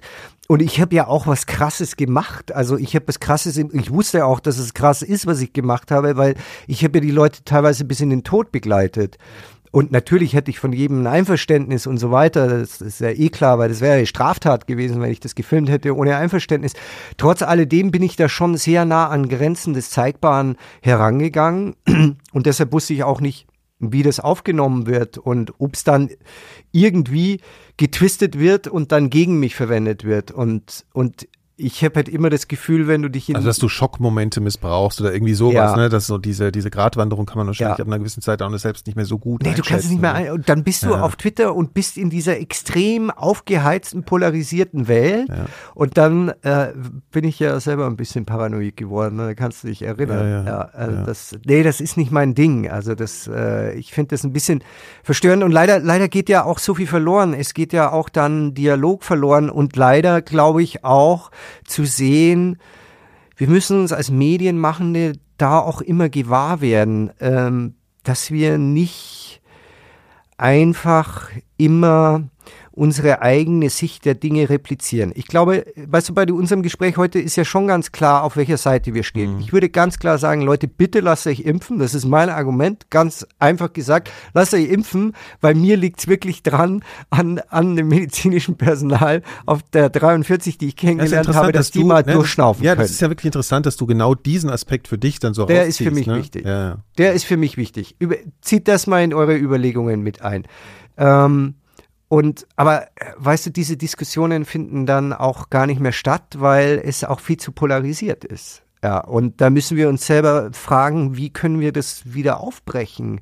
Ja, ich glaube schon, dass sowas, äh, ohne dich jetzt hier äh, abfeiern zu wollen, aber der Punkt ist ja der Unterschied zwischen Social Media und eben so, naja, sich langsam entwickelnden oder langsam erzeugten Medienerzeugnis wie so ein Film oder so, Mhm.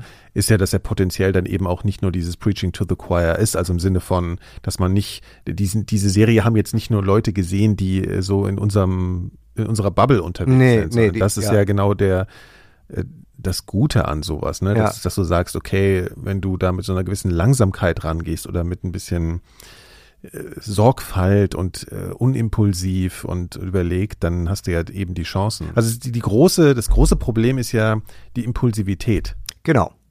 Und was du, was du gerade gesagt hast, ist auch interessant, weil ich schaue mir dann, ich habe mir jetzt die Serie nicht mehr angeschaut, aber mir geht's dann, mir ging's dann so, äh, als ich dann im Schnitt war und dann habe ich es mir schon gewisse Szenen nochmal angeschaut und dann denke ich mir oft, äh, Karl, wie hast du das auf, wie hast du das gefilmt? Also wie, wie, wie kam das überhaupt alles zustande, dass es dann alles so passt? Ja? Weil wenn du in dem Prozess drin steckst, dann hast du ja nur ein Bauchgefühl, so, oh wow, jetzt passiert wieder was, was irgendwie groß ist, ja, was für was steht. Das checkt man schon in, in Ja. der Situation. Aber dass sich dann am Ende alles so fügt, Ja, also Ja. Dass, dass, dass sich das zusammenfügt So zu, einem, verweht. zu einer Geschichte. Ja. also ob ja. man sich vorher da schon irgendwie ein Drehbuch hingeschrieben hätte. Ich habe für diese Serie nicht mal ein Skript, also ich habe nicht, ich habe keine Zeile geschrieben. Ich habe keine Zeile geschrieben, weil normalerweise schreibst du ja irgendwie, wir haben jetzt vor, diese Serie zu drehen und so weiter. Du Das hat die Mareike oder gemacht. so, ne, oder genau, so, ja. Mhm. Nix, ich habe keine Zeile geschrieben. Mareike hat was geschrieben, aber das ist natürlich, du weißt ja nicht, was passiert. So, und was du gerade gesagt du bist hast, immer nur an einem Ort, das heißt, du hast noch keine, noch nicht mal Dramaturgie durch, ich, also wenn jetzt Ebola, ne, du fährst erstmal dahin, dann dokumentierst du das, dann fährst Ja. du dahin, dann fährst du dahin. Also das, da ergibt sich ja schon so irgendwie im Vorhinein so eine ungefähr vorstellbare Geschichte. Ja. Aber das war ja da nichts. Ne? nichts, ich hätte überhaupt keinen Plan. Ja. Ich bin da rein auch wie Whiteboard. ein, wie ein Volldepp, muss ich sagen. Ich habe überhaupt keinen Plan. Also ich hätte genauso viel Vorstellung von der Intensivstation, Querstrich Corona-Intensivstation, wie der Zuhörer und die Zuhörerin. Genauso viel. Bin Ich würde, da. Wahnsinn, kommt sozusagen in mir jetzt so der Impuls auf, dass ich diese ersten, ersten Tage gern mal so miterlebt hätte. So dieses Moment, du kommst, du kommst da an erst noch mit deiner ganzen Zeug, ne, musst Ja. erstmal dieses ganze Zeug anziehen und bist darauf angewiesen, dass jetzt irgendjemand zu dir sagt, ja, komm mal mit, wir gehen jetzt dahin Ja. oder so. Du kannst ja überhaupt nicht selbst entscheiden, erstmal Nee. so, ne? Und dann, Ich habe den Daniel getroffen Ja. und den Jan äh, und habe mir gesagt, gedacht, oh wow, die schauen richtig schlecht aus. fertig. Richtig oder? fertig, ja, richtig Okay. fertig. Ja. Es war so Mitte Dezember. Und dann bin ich da rein und der Daniel hat mich ja schon immer dann auch mitgenommen, aber du checkst halt erst gar nichts. Dann war ich latent paranoid, tatsächlich irgendwas falsch zu machen, was anzufassen, irgendwo mh, reinzugehen, wo ich gar nicht reingehen sollte, mich dann anzustecken, aber gar nicht jetzt so die Paranoia, dass ich mich anstecke, sondern die Paranoia als Volldepp da, da zu, ja, zu den. Fehler zu machen. So, Genau. ne? Ja. Also das, und das hat mich alles erstmal überwältigt und dann auch die Sprache verstehst du ja nicht, diese ganzen Abkürzungen, was es geht, wie die Patientengeschichten äh, besprochen werden, Visite und so weiter, verstehst du ja erstmal nur Bahnhof. Also das große Verunsicherungsgefühl. Ja, ne? also du bist da echt lost. Dann bist du natürlich sofort in dem Prozess, wo du denkst, hm, äh, wem, also du kannst ja nicht jeden filmen. Also da, da laufen ja 40 Leute rum, ja, mit der Pflegeschaft. Also du kannst ja nicht jeden filmen, also musst du ja auch irgendwie deine Charaktere finden. Mir wurde gesagt, na, die Sarah wird sich wahrscheinlich nicht drehen lassen. Und dann war ich in der Übergabe und dann kam die Sarah rein und hat wieder irgendwie rumgemault auf Berlinerisch, wieder ihre Berliner Schnauze und rumgemault und gedacht, die ist gut. Und habt ihr gesagt, Sarah, äh, ich laufe dir heute mal hinterher. Und es war okay. Und das ist ja ein Universitätsklinikum, das heißt, die sind, die kriegen immer Medizinstudenten, denen sie, denen sie gewisse Prozedere erklären. Und bei der Sarah war es dann auch sofort so, die hat dann eine Sache erklärt und dann hat sie, wenn sie es erklärt hat, dann musst du nicht sagen, ja, Sarah, äh, die, die, die sind ja auch in, so in ihren Prozessen drin, der hat einfach die Sache erklärt und hat dann wieder ihre Sache weitergemacht. Und somit entstand dieses sehr natürliche Verhältnis, dass ich beobachten konnte, wenn ich beobachten musste und fragen konnte, wenn ich Fragen hatte.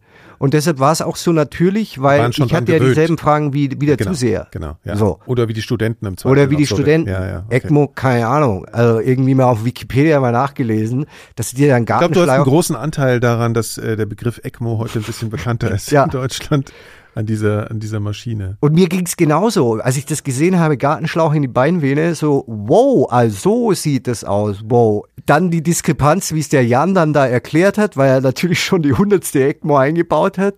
Ähm, ja, um nochmal zurückzukommen mit dieser Langsamkeit, was, was du gerade gesagt hast, also dass ich halt rückblickend auch dann irgendwie gar nicht mehr verstanden habe, wie sich das alles fügt und wie das dann alles passt und wie das dann alles organisch wird. Ich kann es nicht erklären, ist für mich auch irgendwie wahrscheinlich aus genau dem heraus entstanden, dass ich den Prozess genauso mitgemacht habe wie jeder, der äh, überhaupt keine Ahnung hatte und da landet und drei Monate dort ver verbringt. Und was es dann die Stärke ist, und dann sind wir wieder bei, bei Twitter und bei, bei diesen aufgeladenen Diskussionen, da ist so viel begraben in diesen einzelnen Szenen, Mhm. So viel, da kann jeder irgendwie was rauspicken. Sei es etwas Emotionales oder Medizintechnisches. Den, den die Medizin interessiert, der findet es geil, weil, ah, okay, so. Jemand, der irgendwie einen emotionalen Zugang hat, der findet da was. Äh, wirklich, das ist nicht meiner Voraussicht geschuldet.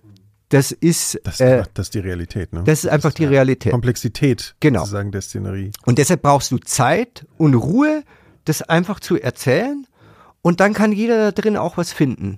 Und das kannst du mit Voraussicht, das kannst du auch nicht kontrollieren. Das geht nicht. Du bist dann nur noch da drin mit so einem Bauchgefühl, wo du, und da bin ich gut drin, weil ich dann auch nicht, bin ja nicht kein, das ist ein hochintellektueller Mensch, so wie der Kai zum Beispiel oder du. Ich bin ja eher so ein, naja. so, ein, so ein, äh, äh, Hands-on Niederbayer. Also ja. Und da gehe ich dann so irgendwie nach meinem Bauchgefühl, weil das interessiert mich jetzt, ja, oder das ist Action, oder oder das ist so, wow, ey, da muss ich jetzt selber heulen. Mhm. Genau, und von dem habe ich mich da leiten lassen und, und das war auch ein ganz guter, guter Guide irgendwie für, für, für die Serie dann an sich. Mhm. Würdest du sagen, du hast auch eine prinzipiell für dein Dokumentarfilmer sein, äh, also worauf ich hinaus will, ist, du beschreibst es jetzt immer sehr abhängig in Bezug auf das spezielle Thema. Also dass du sagst, okay, die Situation hat sich aufgrund des Settings und des Themas so ergeben. Mhm. Aber würdest du sagen, dass du heute auch eine große oder mehr Vertrauen in, äh, in eine Fügung hast, wenn du ein neues Thema angehst in Bezug auf deine Arbeit? Also, dass du sagst, es wird sich schon was ergeben. Also, dass du weniger planst, dass du mehr hingehst und sagst, weil äh, du, es gibt ja immer dieses Ziel, auch so rein beobachtend zu sein, aber du mhm. bist natürlich trotzdem immer auf der Suche, ja, okay, was mache ich am Ende für ja. eine Geschichte daraus? Ne? Ich kann nicht die ganze Zeit nur die Kamera draufhalten, ja. ne? sondern es muss ja irgendwas ergeben. Und dass du sagst, dass du jetzt mittlerweile zuversichtlicher bist, dass sich das bei, bei Themen einfach schon ergeben wird. Ja, total. Mhm. Und ich muss aufpassen, dass sich das nicht in den Übermut äh, ausartet, weil das auch sehr gut mit meiner Faulheit korreliert, nämlich zu sagen, du, äh, Skript braucht man nicht. Äh, schauen wir mal, der drehen da einfach, wird schon irgendwas passieren. Ich vertraue da drauf. Ich glaube auch, das ist auch so meine Rangehensweise. Kann natürlich auch katastrophal schiefgehen. Aber was ich natürlich nicht mache, ist immer der Klassiker wenn Leute, die kriegen dann ein Fernsehteam und dann sagt das Team, äh, können wir den Gang nochmal machen? Oder können Sie die Frage nochmal beantworten?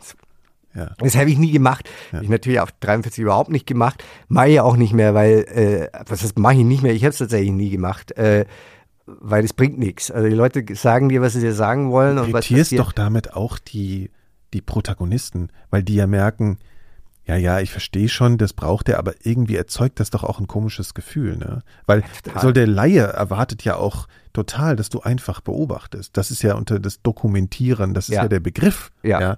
Also da an so Stellen einzugreifen, wenn, man, man weiß aus der Praxis, ich meine, du hast auch mal andere Sachen machen müssen früher, äh, woher das kommt, ne? ja. dass man halt bestimmte Schnittbilder braucht oder irgendwie genau. sowas. Fürs Fernsehen jetzt irgendwie für so ein klassisches kurzes Ding. Aber äh, gerade bei sowas, was so eine gewisse Länge hat und eine gewisse Ernsthaftigkeit und Authentizität, schwieriges Wort, äh, braucht, äh, ist das ja irgendwie auch Gift für die Situation. Es ist, du hast ja dieses wunderbare Interview geführt, äh, fand ich großartig mit dem Christoph Bösch. Ja. Über, mit dem Primatologen. Ja. Ja, mhm. war ein großartiges äh, Interview. Also für mich auch, ich habe mich immer für die Primatologie, Primatologie interessiert. Das wäre in der Biologie eine Sache gewesen, wo ich beinahe abgezweigt wäre, weil ich die, äh, die Verhaltensforschung an unseren nächsten Verwandten sehr, sehr fasziniert. Und er spricht ja da, wie alle, wie Jane Goodall, wie alle Primatologen erzählen ja immer auch diese Geschichte, wie lange sie gebraucht haben, dass die Schimpansen nicht weglaufen, ja. Und das ist ja, das ist ja Monate, die Habituierung. Das, ne? ja. Monate, Jahre, ja. Weil er latscht da erstmal rein mit seiner Frau, ja. großes Trara, Schimpansen sind weg. Ja. Und es dauert Jahre teilweise, bis die checken, okay, das ist irgendein Freak, der ist da, aber der frisst uns unser Futter nicht weg. Der macht nichts. Der macht ja. mit unserem Weibchen auch nichts. ähm, Pff, ja, ja, ja, ist Nervt halt, halt da. ein bisschen. Nervt egal. ein bisschen, ja. aber egal. Und das ist ja derselbe Prozess, den ich als Dokumentarfilm mache. Ja, ja, natürlich, das ist die Habituierung. Ja, genau das. Der ist da, der nervt manchmal irgendwie mit seinen Fragen. Kannst du auch mal vergessen, weil er ist jetzt nicht irgendwie bösartig. Hast aber schon irgendwie immer auf dem Schirm, er ist da. Und die Situation willst du eigentlich erreichen. Weil dann kannst du filmen und dann kannst du auch mal wieder reinpicken und mal wieder eine Frage stellen und dann, okay, ja, nervt wieder, okay, gib mir eine Antwort so und mhm. so. Das, das ist genau derselbe Prozess.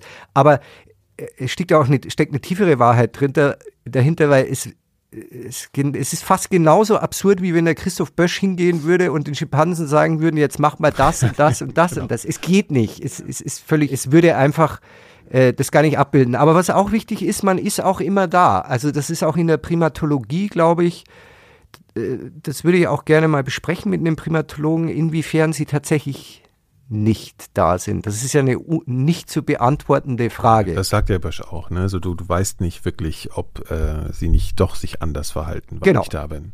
Auch und das war bei mir genauso. Ja, ja, ja, ja, ja. So, und jetzt sind ja, wir wieder an dem Punkt, wo wir am Anfang waren. Wenn ich jetzt in die Situation reingehe, wo, wo das medizinische Personal erschöpft, frustriert ist, mhm. aufgrund der Tatsache, dass viele der Patienten, die sie jetzt behandeln würden, müssen dort gar nicht liegen müssten. Die Tatsache, dass ich da da bin. Mhm. Kannst du es überhaupt wirklich authentisch hm, abbilden? Ja, würde sehr viel wahrscheinlich verfälschen und, und abbilden. Und wenn du es abbilden kannst, was würdest du dann abbilden und was mhm. Würdest du damit wieder erzeugen? Was würdest du damit erzeugen? Ja. Genau, du, du wärst eigentlich nicht wirklich in der Lage, zum Beispiel in so einem Besprechungsraum oder wo die ihre Pause machen, zum Beispiel irgendeine Situation einzufangen, wie sie tatsächlich wäre. Ne? Also die oder genau. Unterhaltung untereinander und was ist wirklich die Stimmung, ja. Stimmt. Das war ja viel einfacher letzten, letzten Winter, weil da gab es keine Schuldigen. Also, ne, vom Gefühl. Nee, nee, nee, ja. genau. Nein, es gab nur die Situation. Also, ich will das jetzt nicht missverstanden wissen. Wir haben jetzt immer noch keine Schuldigen an der Pandemie. Nein, nein, nein, deshalb sagen. müssen wir wirklich da vorsichtig sein, wie wir es sagen. Aber ich glaube, das haben wir jetzt schon rausgearbeitet, dass es eine andere psychologische Dynamik, ja. glaube ich, ist. Und vielleicht sollen wir uns auch gar nicht so drauf auf diese eine Frage jetzt versteifen. Es ist auf einem viel einfacheren Level einfach völlig nachvollziehbar, dass das medizinische Personal erschöpft ist nach 18 Monaten. Ja, ja, und plus Personalmangel, ähm, plus Patientenverläufe aber, teilweise noch dramatisch. Aber das Bedürfnis ist natürlich trotzdem da, diese, diese Marke irgendwie nochmal zu haben. Ne? Also, weil das war, das hat sie ja irgendwie gesetzt. Also so eine, alle die, die Leute, die das gesehen haben, äh, haben ja gespürt, dass das irgendeine Bedeutung hatte, diese, diese Serie für sie. Also alle haben darauf heftig reagiert, die es gesehen haben. Ja. Und diese, diese Marke fehlt dann, wenn es keinen, ne? Die, die also, fehlt. Ja. Und ich mache auch nicht einen Film, wo ich sage, haha, seid alle selber schuld. Ja. Weil ich daran nicht glaube. Und ich glaube auch nicht dran, ich glaube auch gar nicht, dass es so ist. Ich glaube, dass die Realität viel komplexer ist. Ich glaube, dass es, was wir, was ja auch wirklich nicht adäquat äh, diskutiert wird äh, in der Öffentlichkeit. Und ich habe jetzt die Zahlen nicht, ich kann es nur anekdotisch sagen und zumindest vor ein paar Wochen war es so. Äh, es, es sind, liegen auch viele ungeimpfte Patienten auf den Intensivstationen, weil die Message gar nicht ankam. Also es, äh, es gibt den Faktor des Migrationshintergrundes. Äh, wir erreichen einfach viele Bevölkerungsschichten mit der Message gar nicht. Ja? Ähm, ich glaube, dass es jetzt nicht mehr so ist, weil jetzt ist natürlich die, die Infektions, also die Infektion ist ja viel breiter verteilt in der, in der Gesellschaft und jetzt normalisiert sich es wahrscheinlich wieder. Aber es ist natürlich äh, extrem komplex. Unterm Strich wieder. Für jeden Einzelnen ist es aber äh, völlig klar, die Entscheidung. Für jeden Einzelnen ist völlig klar und, und äh, das, das sollte man auch immer sich vergegenwärtigen. Ja, ich finde es irgendwie aber auch ganz interessant, dass ich schon Zeiten hatte, wo ich sehr agitiert war in Bezug auf Leute, die sich dagegen entschieden haben. Und komischerweise jetzt, wo es brenzlig wird, habe ich irgendwie mehr Hemmungen und jetzt nicht, weil ich denke, dass ich trage dazu eine Spaltung bei oder irgendwie sowas, sondern weil ich auch denke, was ist denn da eigentlich wirklich genau los so mit den Leuten? Weißt du so? Also, weil du, weil du jetzt gerade das, äh, das Stichwort Komplexität so ansprichst, mhm. also dass man nicht einfach sagt, äh, die sind jetzt, also, es ist, es, ich finde, das wird an so vielen Stellen wird einfach immer viel zu sehr vereinfacht. Und auch in Bezug auf die Leute, die vielleicht wirklich fehlgeleitet sind, auch irgendwie Quatsch erzählen, wo ich sauer werde, auch wenn ich es erstmal höre und trotzdem mal so eine Hintergrundfrage zu stellen, ja, aber wo kommt denn das jetzt her, ne, dass die Leute sind ja, so, ja. und wie, woher kommt es beim Einzelnen vor allen Dingen her, dass, dass er so, fanatisiert ist oder irgendwie sowas. Also ich finde dieser, dieser Reflex zum Urteil, das ist halt ein Riesenproblem und das ist eine Riesenherausforderung, das dem nicht stattzugeben. Und, und also ich habe mir die Zahlen mal in Spanien rausgesucht und auch in Italien äh, hat man natürlich eine viel höhere Impfquote. Ja. Beeindruckend, was in Spanien eigentlich passiert. Also nur, nur ein Beispiel. Ich habe es hier äh, 4,4 Prozent äh, nur 4,4 Prozent der Patienten auf den Intensivstationen sind Covid-Patienten. Die müssen keine OPs mehr absagen und so weiter. Sie haben eine Inzidenz von 35 pro 100.000. Ähm, Was für eine Diskrepanz, ne? Eine enorme Diskrepanz und dann fragt man sich, warum ist das so? Und, und Italien ist ja, hat ja auch eine hohe Impfquote und da ist, glaube ich, die Erklärung einfacher, weil, weil es, glaube ich, auch ein nationales Trauma gibt, Ja, weil, ja, weil ja. Spanien auch extrem hart getroffen wurde und äh, Italien, wir brauchen gar nicht sprechen, wir in Bergamo. Vielleicht, vielleicht ist unser Fluch hier in Deutschland auch, dass wir relativ gut durch die Pandemie gekommen sind. Vielleicht, plus, wir haben ja als Deutsche auch eine unglaublich komplexe Art und Weise aufgrund unserer Geschichte mit diesen Fragen umzugehen gesellschaftlich. Ja, also das ist ja alles und deshalb äh, schrecken wir auch davor zurück, beziehungsweise der Gesetzgeber schreckt davor zurück, zu robust aufzutreten und nimmt, was ich hinterfragenswert finde, nahm ja von vornherein gewisse Maßnahmen schon, äh, hat er ja schon ausgeschlossen. Es wird keine Impfpflicht geben, wird nicht 2G geben, es wird keinen neuen Lockdown geben, es wird all das nicht geben. Ich weiß nicht, warum er das gesagt hat. Ja, die Grundabsicht ist irgendwie nachvollziehbar, gerade weil das jetzt äh, historische Zusammenhänge Ja. und so weiter, ne? Aber es ist nicht so, die, ist nicht so clever. Nee, und, und jetzt, und plus, wir haben Machtvakuum, wir hatten die Wahl, wir haben jetzt eine, eine geschäftsführende Regierung. Es kommt jetzt echt viel zusammen. Ähm, das kann sich äh, so akkumulieren, dass es richtig, richtig übel wird. Ich hoffe es ja nicht. Ähm, aber all diese Faktoren machen es natürlich wahnsinnig komplex und deshalb gibt es keine eine Erklärung und deshalb gibt es auch nicht nur das eine Argument, glaube ich. Genau, und das, das wurde ja auch öfter besprochen, dass jetzt in manchen Ländern auch so ein nenn's mal nationales Trauma geschehen ist, wie in Italien oder so. Ne? Aber es gibt auch wieder andere Länder, wo es eigentlich das nicht so gibt. Also Dänemark zum Beispiel. Ne? Da, da spricht man darüber, dass ganz anders kommuniziert wurde. Genau. Ich glaube, die Komplexität ist so groß. Die ist so groß. Und dann auch die, die wirklich individuell psychologischen Gründe eines Ja. einzelnen Menschen, der weshalb er in die eine Richtung kippt oder in die andere. Ja. Ne? Also, also ich finde es, ich meine, es ist eine wahnsinnig anstrengende, frustrierende Zeit, aber auch große menschliche Rätsel erzählen sich gerade. Ja, ja, ne? ja, klar. Und es bricht sich halt wieder Bahn, äh, so dieses, ich denke halt genauso wie der Kai auch, ich bin halt insofern schon ein sehr rationaler Mensch, dass ich mir mein individuelles Risiko immer schon ein bisschen runterrechne. Und das war für mich echt nie ein Thema, ob ich da eine Art Selbstverletzung äh, mir beifüge, wenn ich mir jetzt diese Impfung gebe. Also ich habe mir viele solcher Selbstverletzungen beigeführt in meinem Leben, was ich gemacht habe und da bin ich halt viel zu rational. Also das. Ja, aber komischerweise war ich dann wirklich, ich, ich bin da ganz nah bei dir. Auf der anderen Seite war ich echt auch ein bisschen, als ich dann, ich war ja relativ früh dran mit einer Impfung im Impfzentrum. Ja, und ich weiß noch, dass dieser Moment, wo ich äh, in, in dieses Impfzentrum rein bin, mir erstmal die ganze Pandemie nochmal anders erzählt hat. Ne? Es war sofort, dass ich dachte so, boah, was geht hier gerade für eine Kategorie auf? Ne? Also alles schon im Fernsehen und so, aber man hat, man hat sowieso alles schon im mhm. Fernsehen gesehen, so oder ja. in den Medien. Und dann stehst du auf einmal da in deinem, in dem Land, in dem du schon immer lebst, und auf einmal ist hier so eine Situation, wo so ein Impfzentrum steht, ja, ja. Wo, wo du dann merkst, was zur Hölle ist hier eigentlich los? Wurde mir auf einmal nochmal anders bewusst. Und dann war es wirklich so, dann obwohl ich echt so absolut klar, ja, hier gib mir das Zeug und so, ne? Und trotzdem saß ich auf einmal da in dieser halben Stunde, das haben ja viele erzählt, wo du danach noch mal ein bisschen sitzen bleiben mhm. musst, nachdem du geimpft wurdest, und saß dann trotzdem auf einmal da und dachte so, okay, das ist jetzt irgendwie so dieses komische mRNA-Zeug, was die da irgendwo BioNTech in diesen äh, ja. Gebottichen da zusammen mhm. gemacht haben, weißt du so? Und sitzt da und dann denkst du schon auf einmal so krass irgendwie so, ne? Also wurde ich schon auch ein bisschen nervös irgendwie und so. Das ist, ist interessant, wie das alles auf einen einwirkt, so, ne? Das ähm Aber das ist das Gift, das ist das schleichende Gift, diese Autosuggestion.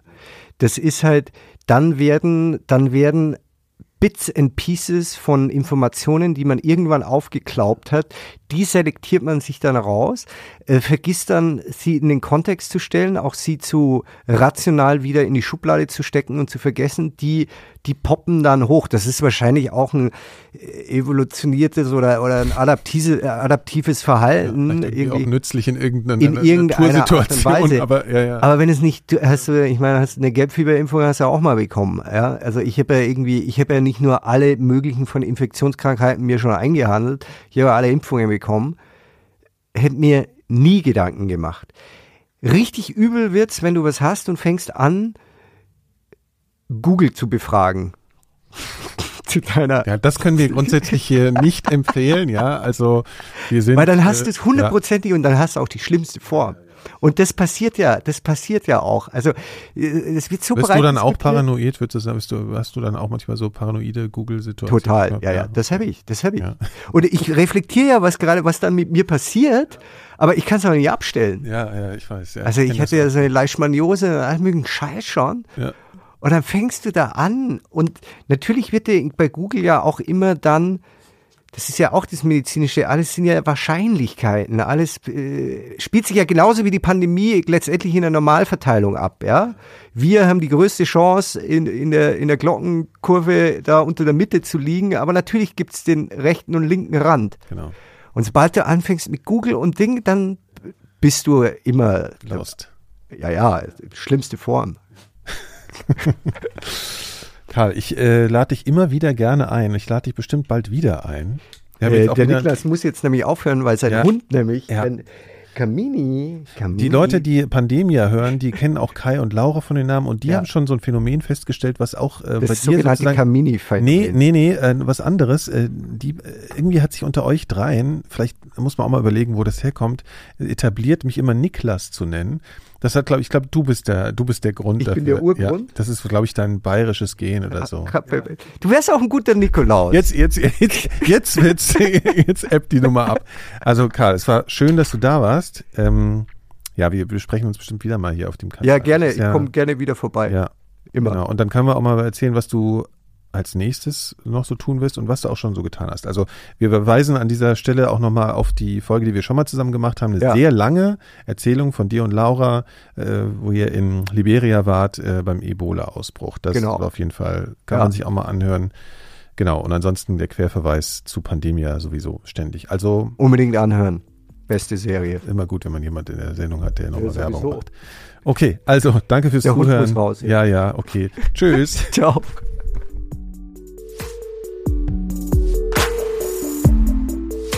Soweit mein Gespräch mit Karl Gierstorfer, Äh, er kommt sicherlich mal wieder, haben wir schon angekündigt. Ähm, vielen Dank für die Unterstützung an alle Clubmitglieder und Unterstützerinnen bei Apple Podcasts. Hier folgen demnächst dann weitere Bonus-Episoden und bald geht's auch weiter mit den regulären Elementarfragen. Bis dahin, vielen Dank und tschüss.